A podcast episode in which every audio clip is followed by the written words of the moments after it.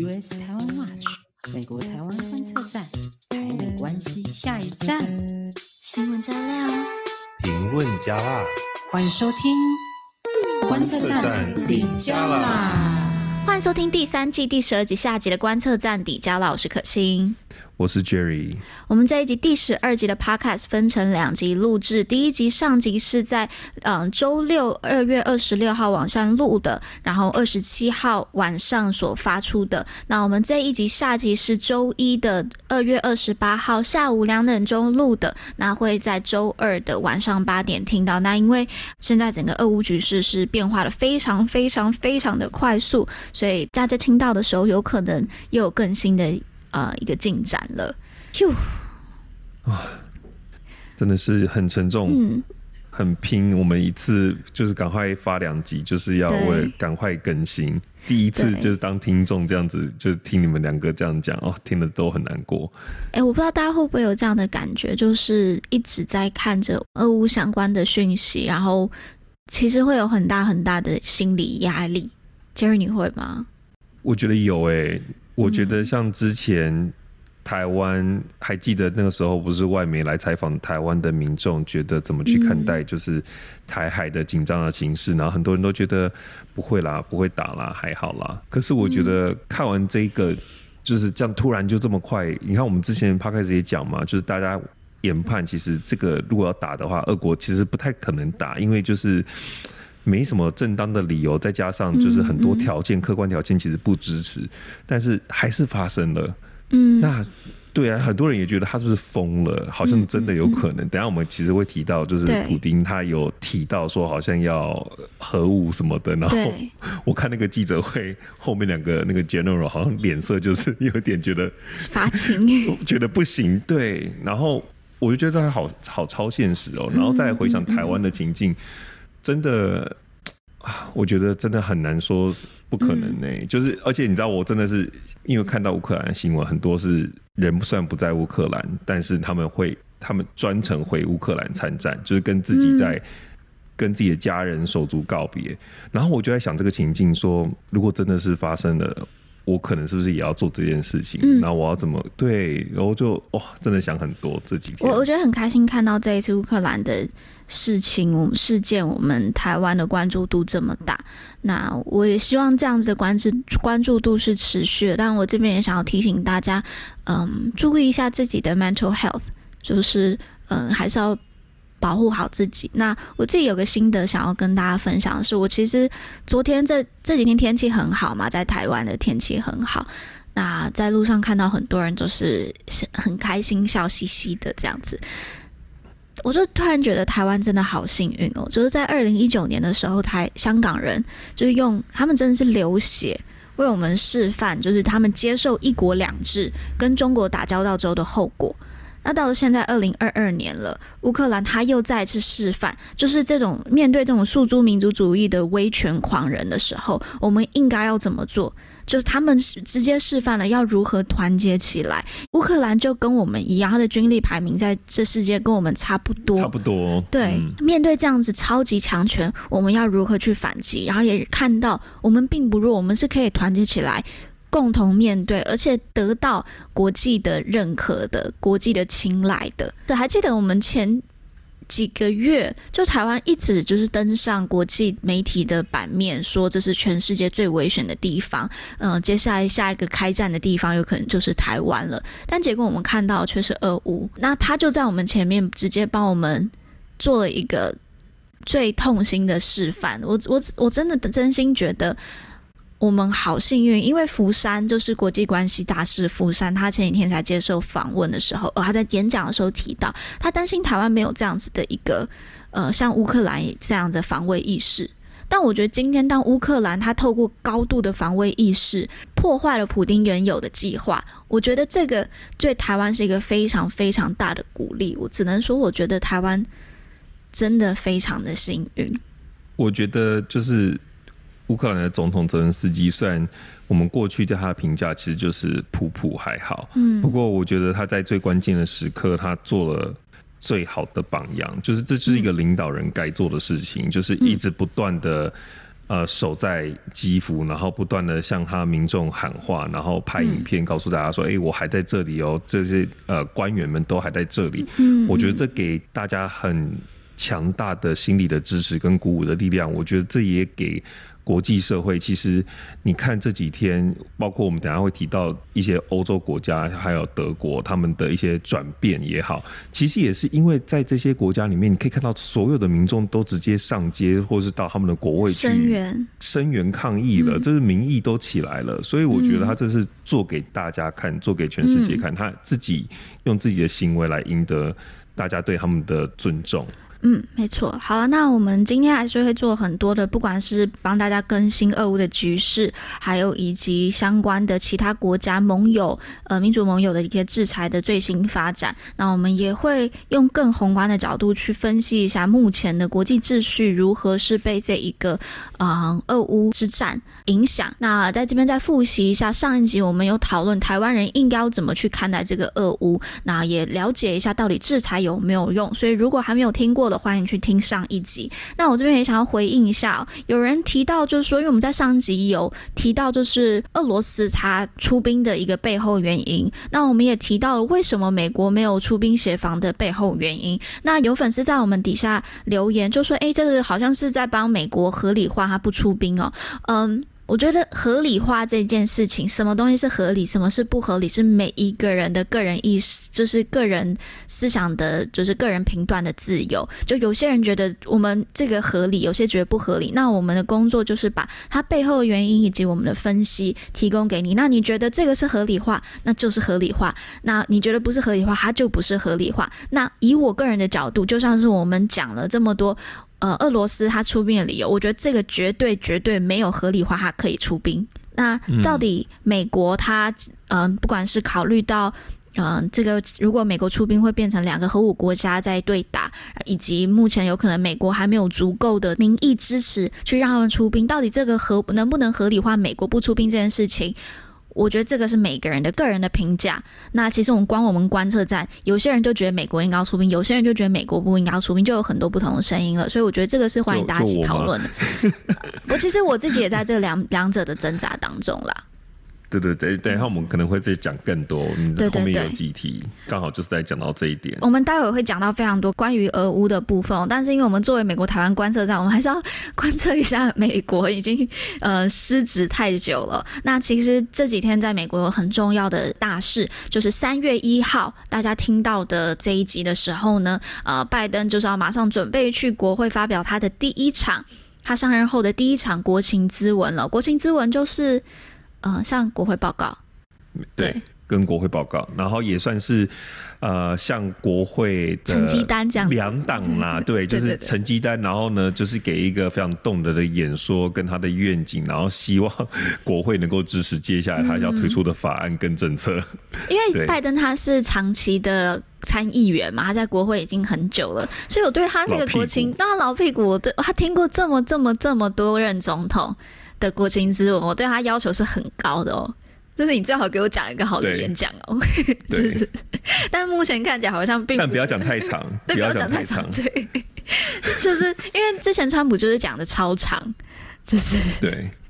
好，那呃，但我觉得拜登有可能会超越啦，以他的个性来讲。那目前呢，呃，以这个成拜登的成绩单呢，并不是很乐观哦。最新的民调显示，在疫情、还有经济、通膨经济、还有俄乌战火多头烧的情况下呢。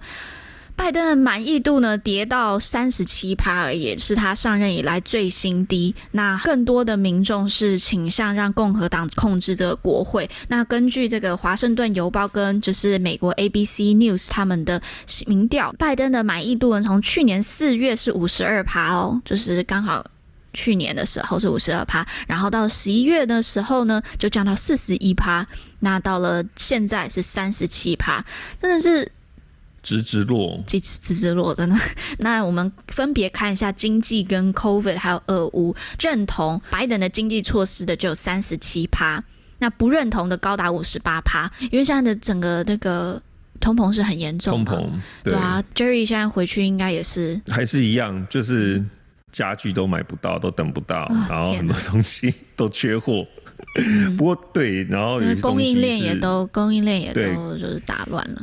这都是环环相扣的啦，因为 COVID 导致了整个供应链，然后之后也导致了这个通膨，全部都是环环相扣。那 COVID 这个议题的话，不认同就是呃不认同的话就比较少一点，但还是有五十趴。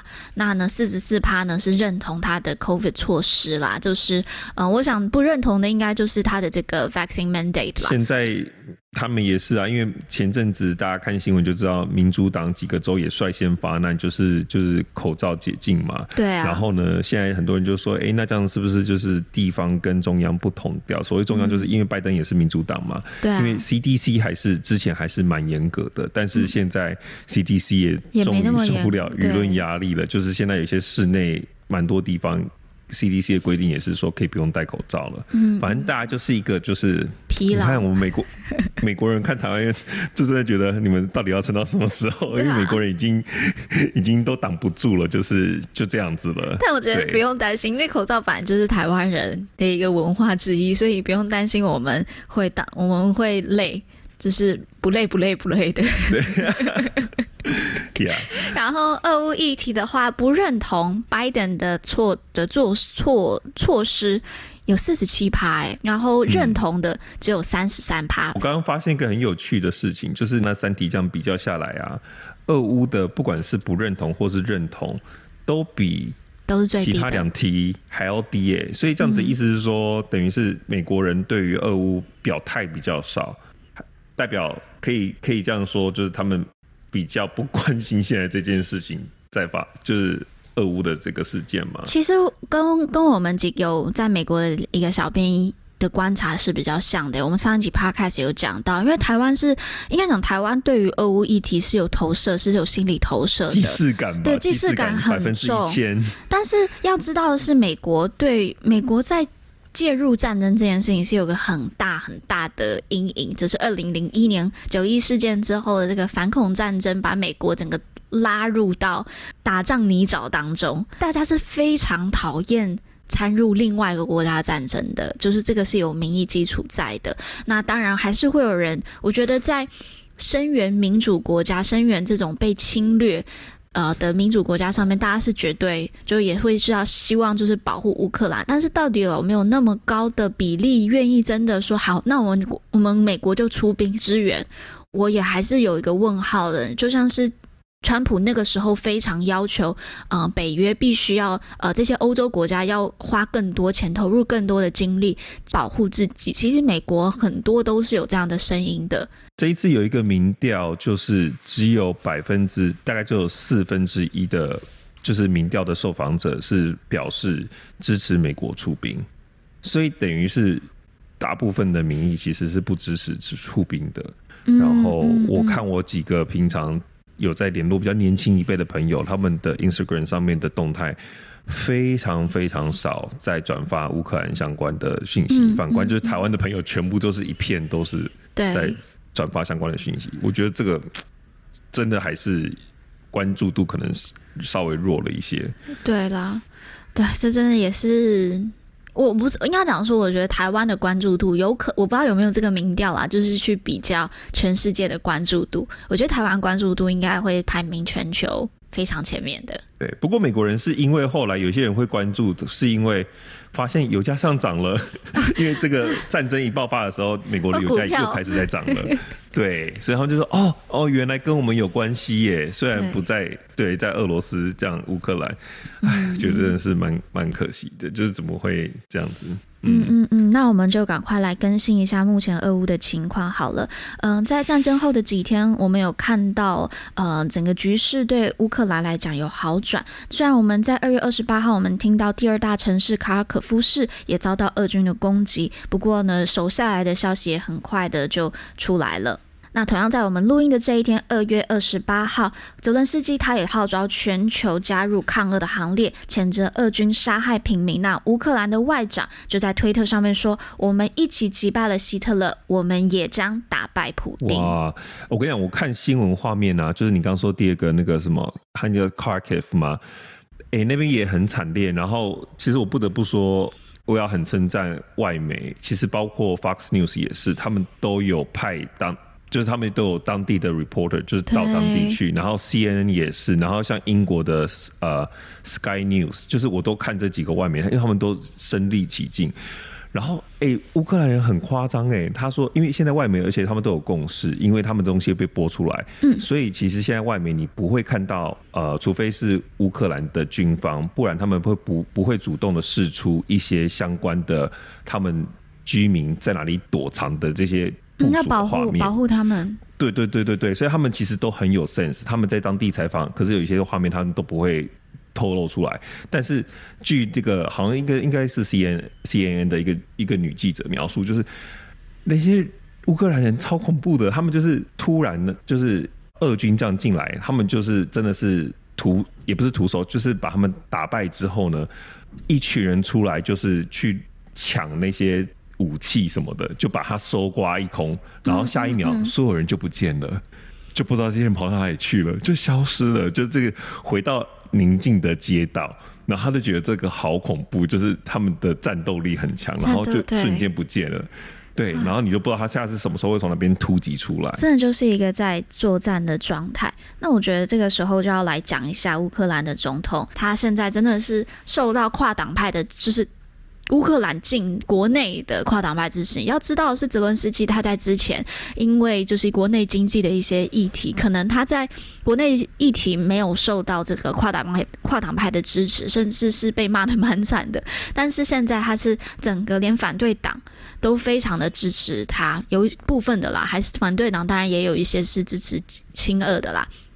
但是，呃，很多是就是支持泽伦斯基的。那整个国际社会也都非常认可泽伦斯基作为一个领导者，就是不畏战，然后站在人民的旁边。呃，我们知道目前就是普丁已经诉诸核武了嘛，要放大决了嘛。那就是根据路透社报道，就是美国官员他这边是不具名的官员啦，他是说，呃，普丁他会下令核子吓吓阻部队的高度警戒。呃，一部分原因也是因为。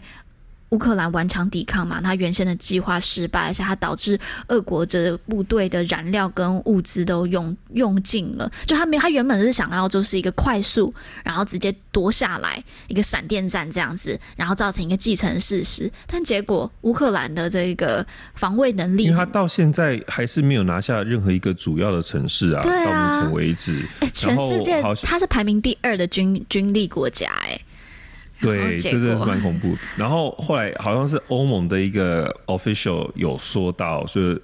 听说现在他已经达到剩下三分之一的军力了，就他之前不是有在边境部署吗？部署那好像十几万还多少嘛，对不对？嗯嗯。那现在只剩下大概差不多三分之一了，并不是说哦就没事了，可能还是很很危险。三分之一也也是不能小看，但是这个已经跟他原来的计划差太多了，嗯嗯，就跟普丁原来的计划是很差很多。对，那我这边 quote 一下我们观测站一个神秘神秘小编他的一个神秘声音，神秘对神神秘。迷之音，就他的 一直讲不出来那个词，神秘神秘之声是什么东西啊？然后德国之声还是什么？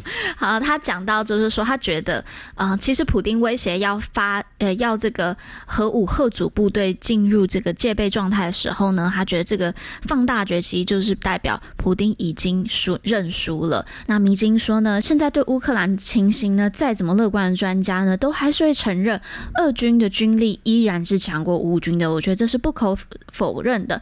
但是呢，普丁的目标如果是整个乌克兰，那他绝对会陷入一个泥淖当中。那这个泥淖是不只是这个意境上面，也同样是实质上面的。对于普丁而言呢，成功的成本是非常高的，还要面对的是无尽的乌克兰人民游击战。那他会在当中无法自拔，乌克兰呢就会像变成一个超级大的车臣。那这样的战争根本不是俄军的后勤保障能力以及孱弱的经济可以支撑的。所以接下来的问题就是如何让普丁有一个台阶下了。应该要看，就是接下来，因为现在泽伦斯基要跟普丁在呃白俄罗斯的边界就是举行会面，嗯，所以其实要看他们到时候会面会不会有一个结果。那我们就可以来看看到时候是不是真能够找到台阶让普丁下，或者是他就真的骑虎难下，就真的会 escalate，就是继续往上升级。嗯，那我我觉得现在目前大家都在观望啦，那但至少有一个这样子谈判的机会。那我觉得的确我也认同，就是目前看起来各种情势上，普丁算是。跟他预期的不一样，你也可以把它诠释成就是他输了，因为他原本甚至是普丁是不想谈判的。对那一开始泽伦斯基其实从一开始开战的时候就说，凡是泽伦斯基想谈谈判，要谈对，对，但是一开始不谈。然后呢，后来就变成说，哎、欸，普丁说好，我们在白俄罗斯内的境内谈。然后泽伦斯基说，我不要，因为你就是你的军队就是从白俄罗斯那边过来要打我们乌克兰，我可能怎么可能在在那边跟你？哎、欸，大家都知道白俄罗斯就是外交政策就是很亲很亲俄，就是白俄罗斯没有他是普丁的小弟，对，那所以泽伦斯基就不要啊，我没有要跟你在白俄罗斯的境内谈，所以反而现在是普丁又配合泽伦斯基说好，那我们就约在那个边境谈，所以这样整个谈判过程的 negotiation 这样下来，我觉得反反反而现在是泽伦斯基占上风，嗯嗯，对，所以我们可以看看接下来呃会到什么样的呃。状况就是他们谈判。那讲到这边，我觉得我们就可以来更新一下，呃，最新一轮的制裁内容。其实你看，才距离上一集才两天，一天多不到而已。那个制裁的内容又整个马上一就是新一波的就出来。对啊，我们那个时候上一集才讲，就说啊，希望美国国际可以就是把俄罗斯退出 SWIFT。结果马上我们录完还没发出去，就已经。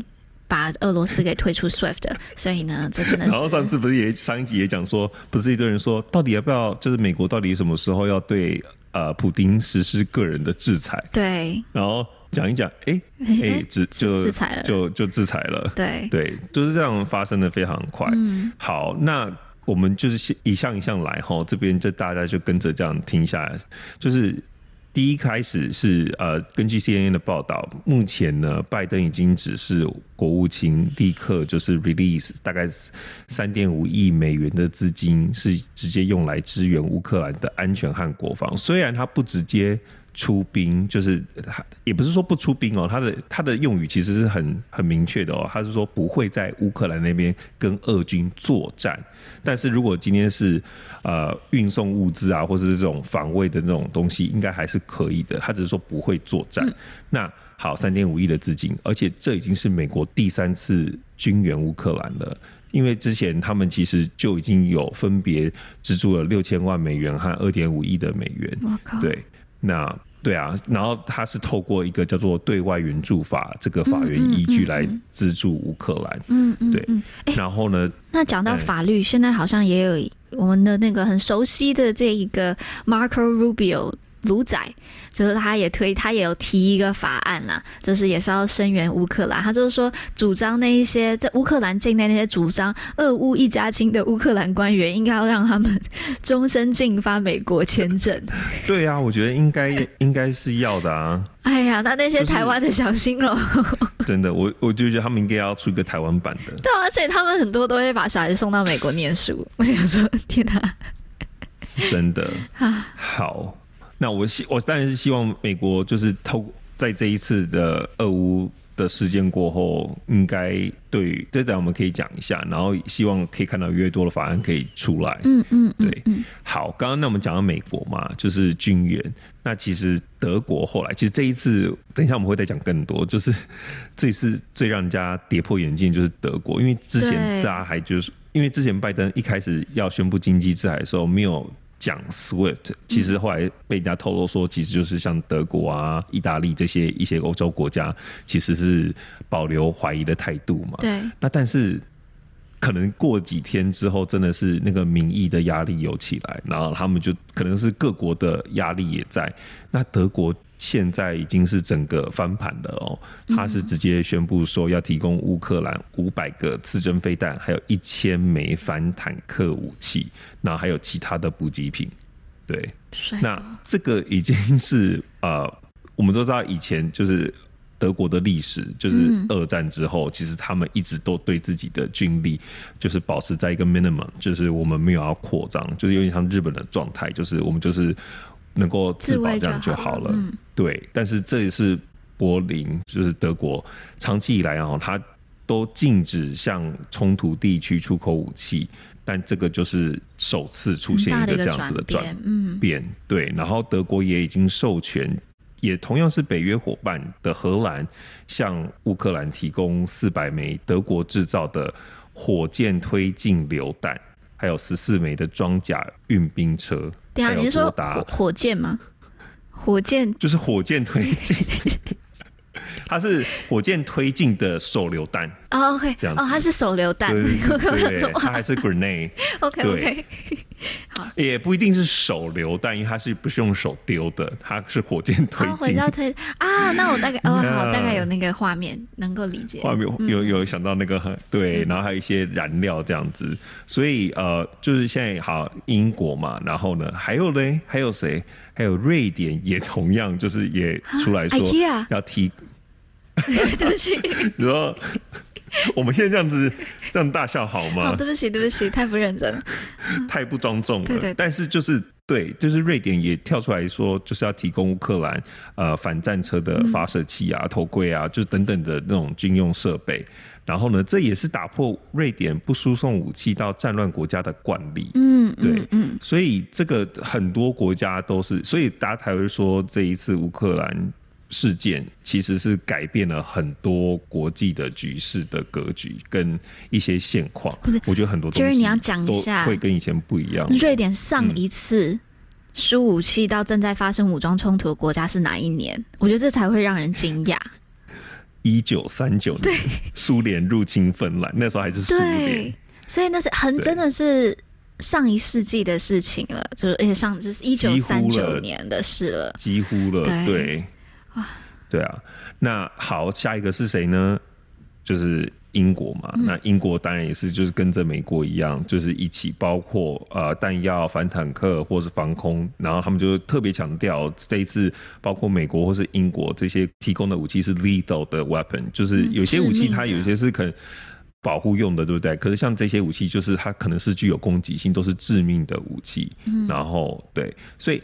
总而言之，刚讲那么多，对不对？你知道目前总共 on board 的国家，就是要提供军备跟物资的国家，总共有来到了二十七国之多。嗯，嗯，对，所以就是根本就是大家在帮，就是一起来帮乌克兰集气的一个概念。嗯，我很期待等到我们真的捡完，然后这一支发出去了，这个数字可不可以再更多？对。嗯就是我们是台湾，是不是也可以送一些晶片过去？我们可以送，好像没有用。对，我不确定有没有用啊，但是希望可以，希望可以。真奶。然后，然后这个就是战战备的那，哎，这很重要，军人的快乐。对。好。好。好，那下一个重头戏来了。刚刚、嗯、不是讲 SWIFT 嘛，对不对？对，那后来的确就是那个欧盟执委会主席冯德莱恩嘛，嗯、那他就有说了，就是 A，他就达成协议了。其实美国本来就有这个，就有此意，那现在就是。欧盟的国家达成共识，就把它踢出了这个叫做 SWIFT 环球银行金融电信协会的支付系统。嗯、那上次我们其实都稍微讲到了嘛，对不对？那其实 SWIFT 就是各个银行之间他们要交易的时候需要仰赖的一个互信的机制。就是如果今天银行跟银行 A 跟 B，它如果不是 partner，如果你是 partner 的话，其实你可以不需要 SWIFT。但是如果你不是 partner 的话，如果你们都在这个 SWIFT 系系统，那 SWIFT 就会自动帮你去找一个第三方共同可以认证的第三方，反正就是让你的 transaction 可以很顺的这样流通。那目前几个呃俄罗斯的大银行已经决定要被踢出 SWIFT 系统。嗯，那一旦被踢出，你知道他们接下来如果要汇钱的话要怎么汇吗？就要透哎，好转好几手。No，要怎么认证？你知道吗？嗯，然后我就看那个，我就在看新闻，我就下巴就说。我听到我的下巴有点掉下来。他说就是 fax 跟 telephone。哈，对，这年头还有谁在用 fax 跟 telephone 啊？就是 Stone Age，就是你就被踢到踢回去石器时代了。对，就是银行之间，如果你们并如果如果你们是 partner 还可以，但是如果你们不是 partner，然后你们又不在这个 Swift 的系统之中，那你就是要靠 fax。你一天你个银行你有多少个 transaction 啊？对，对，那所以。俄罗斯是很重要的石油天然气的出口出口国嘛，对不对？英国的 BP 也决定要离开，就是英呃，我忘了那一家最大的，就是俄罗斯的最大的一个石油的公司，它里面 BP 有占股百分之十九，BP 就是英国的那个石油公司嘛。他就说他要直接撤，他是撤全部都撤掉，所以等于是十九趴的股份，他们就要打包袱走人了。嗯嗯、然后呢，包括他们的就是派过去的那些 board 啊什么的 board member 全部都要走掉了。嗯、然后一方面就是很多人就说，因为本来这个。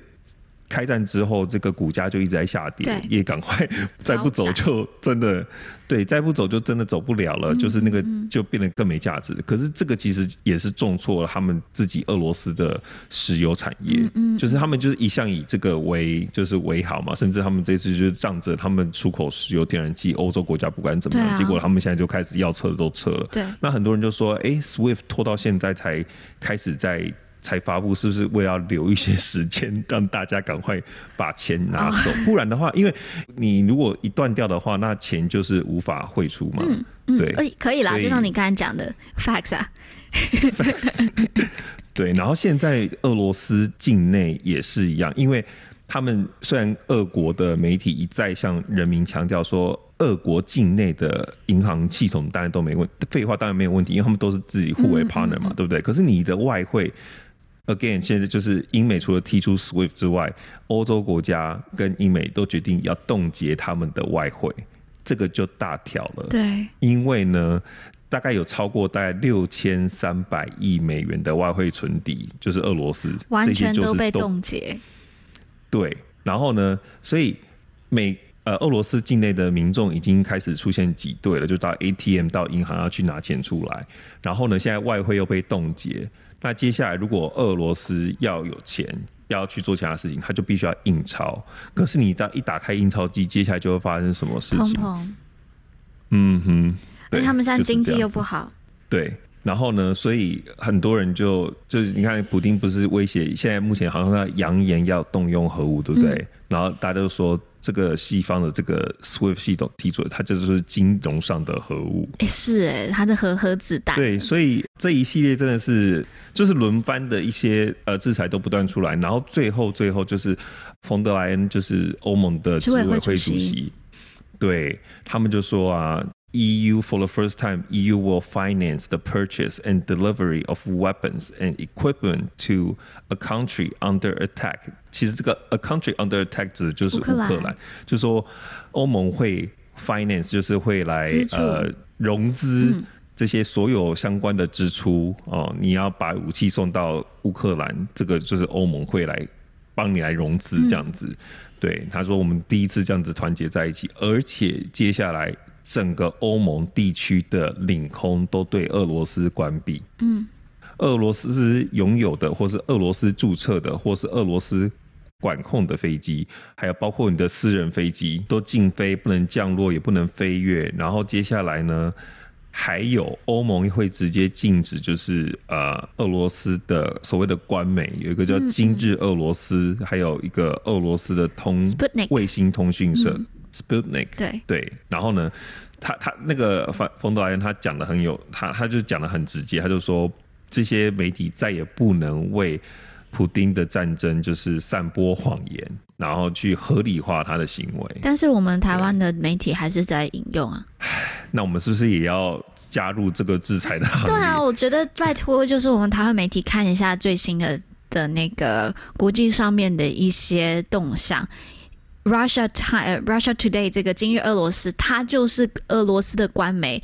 如果你今天就算要引用，也很清楚的写出它是已被国际制裁的俄罗斯官媒。谢谢啊，气死！然后现在不只是俄罗斯，欧盟顺便连就是俄罗斯的小老弟，就是白俄罗斯也一起制裁，嗯、所以他们现在展开了一一连串的出口禁令、啊，嗯、然后还有包括呃一些。协助就是他们认为是散，就帮助俄罗斯侵略乌克兰的一些个人，他们也都会一一并一并的，就是制裁。嗯嗯。所以就是一连串的制裁，然后一连串的送军武到啊乌克兰。嗯。最后最后，我们就是刚刚前面讲到这个让大家跌破眼镜的德国，德国送了很多武器给乌克兰，对不对？嗯、那最最让大家。是跌破眼镜，就是刚刚讲到他们的那个肖兹呢，他发表一场演说。肖兹是他们新上任的总理。总理就是梅克尔之后的总理。嗯、一开始他就直接说，他宣布在未来的几年之内，他开始调整德国的军费开支。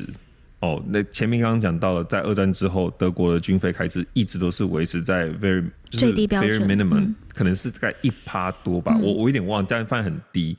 那他说呢，要从好要调整，对不对？而且并且他现在就要立即释放一千亿欧元的资金，来用在他这些装备不足的军队的更新。他说，从现在开始呢，我们将年复一年的把国内生产总值 GDP。Two percent 以上的钱用在我们的国防，然后这个就吓死大家。对，德国真的是一个超级大的转变，政策转变。没错，没错。对，那所以我觉得，我我虽然一开始我觉得这四四四天内，就是大家的心情真的是。呃，五味杂陈，然后这样子冷暖，这样子一下子看到很很兴奋的心，呃，其实也没有，应该是一开始有点对于西方是有点就觉得啊，为什么大家不赶快团结起来？然后到现在终于看到他们团结起来，嗯，又觉得有点欣慰这样。而且我觉得有个很很感动的一个画面是那个时候肖兹他要做这个演说的时候，是肖兹，然后跟这个德国的反对党的领袖，然后还有他们的外交部长都轮流的去。做这个演说，那在这个演说当中，他们还邀请到乌克兰驻德国大使到国会现场，而且他还请他，就是所有人，就是向这一个乌克兰驻德国大使致敬。嗯、好，那我觉得还可以从一个更宏观的角度去看这一次的俄乌俄乌的战争，嗯、呃，对世界所造成一个挑战。我个人会觉得，我会从整个帝国主义。的角度出发，虽然这个普丁他否认这是一个帝国主义，但是我觉得从他所客观所做的事情，很多是跟帝国主义是相符的。那我所以我会用帝国主义去看他的这些事情。大家要知道，就是对帝国而言，他是不帝国是没有办法被受到这个 borders，就是边界国界所禁锢的。帝国它没有 borders，它是 frontier，这 frontier 是前线。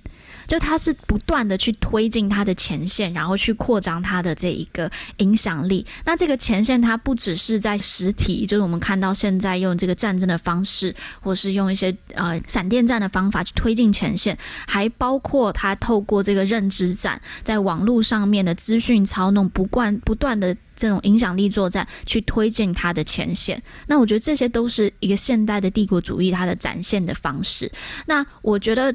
嗯、现在的俄罗斯，他在做的也是他在挑战既有的这个国际秩序。因为二战之后呢，美国所建立的国际秩序是以这个 nation state 这个国民族民族国家。那所谓的民族国家，它是有个非常清楚的 border 的。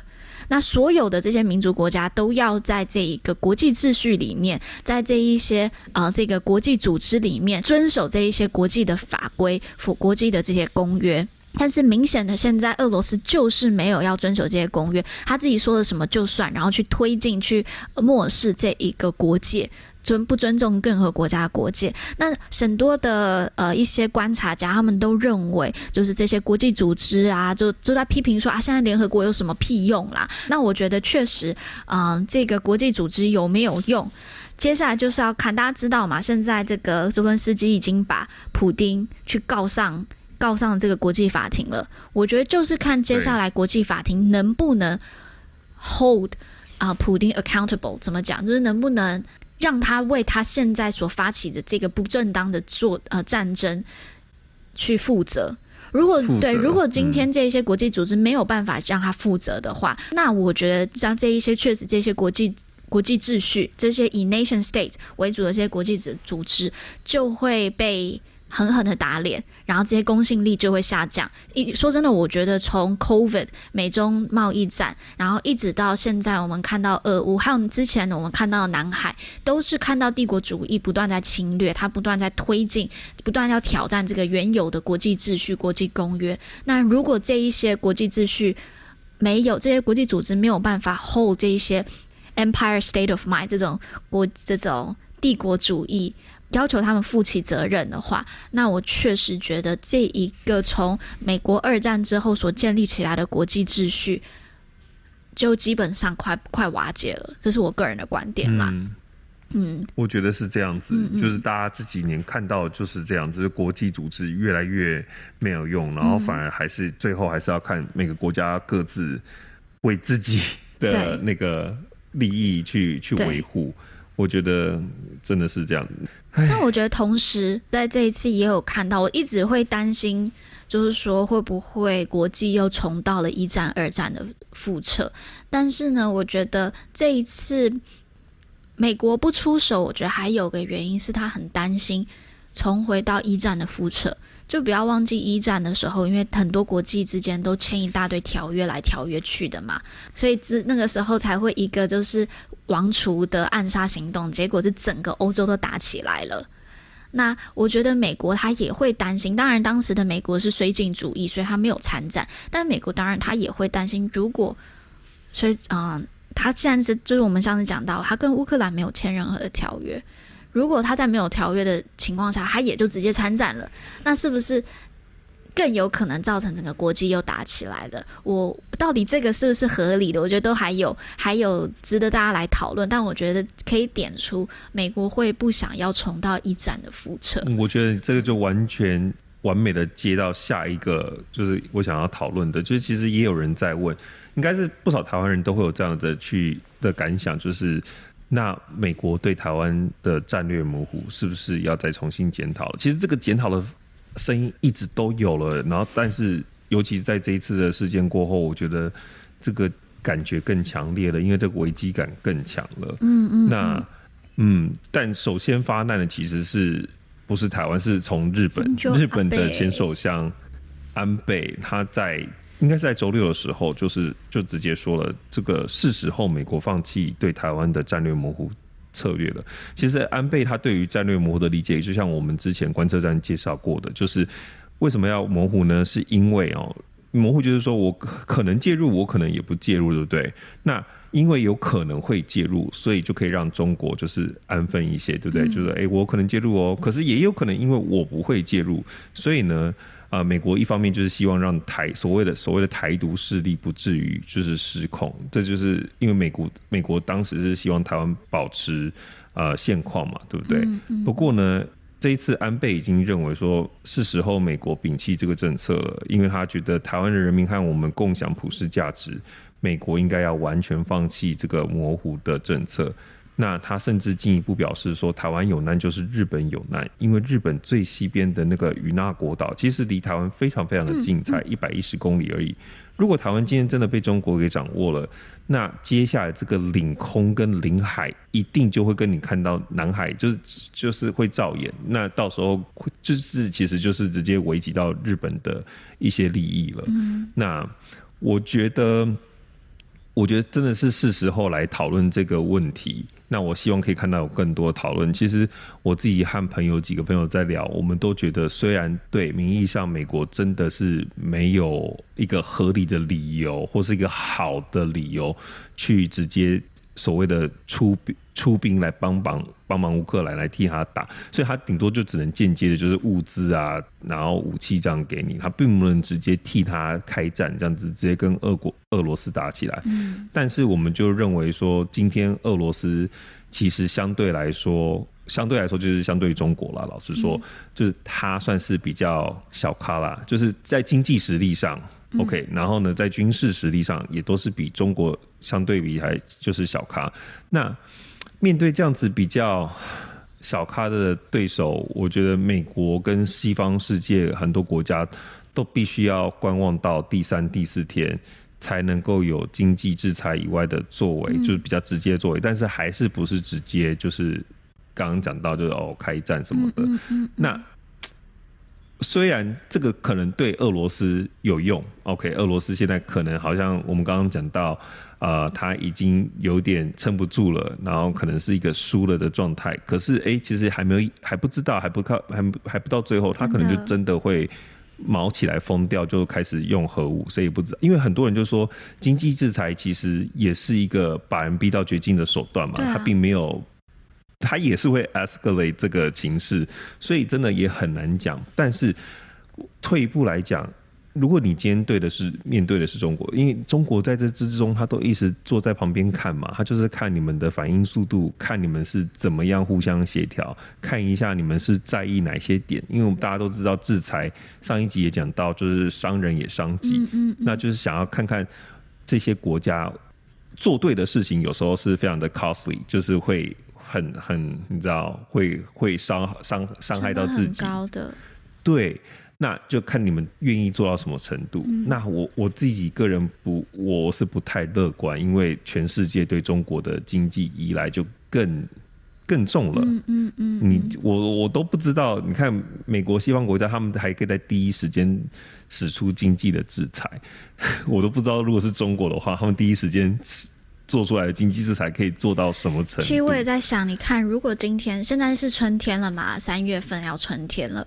如果今天现在的战事是发生在十一月，当时的俄呃德国还非常非常需要这呃俄罗斯来的这个天然气，那请问就是欧洲国家需要开暖气的时间？对对对，那请问这个经济制裁，这像现在德国还会做的这么重吗？我是一个问号，我们也没有办法回答这个问题。